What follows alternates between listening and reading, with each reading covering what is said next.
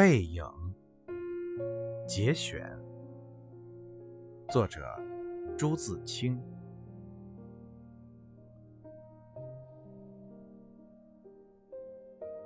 我看见他戴着黑布小帽，穿着黑布大马褂，身青布棉袄，蹒跚的走到铁道边，慢慢探身下去，尚不大难。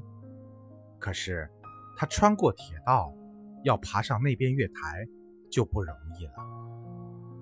他用两手攀着上面，两脚在向上缩，他肥胖的身子向左微倾，显出努力的样子。这时，我看见他的背影，我的泪很快的流下来了。我赶紧拭干了泪，怕他看见。也怕别人看见。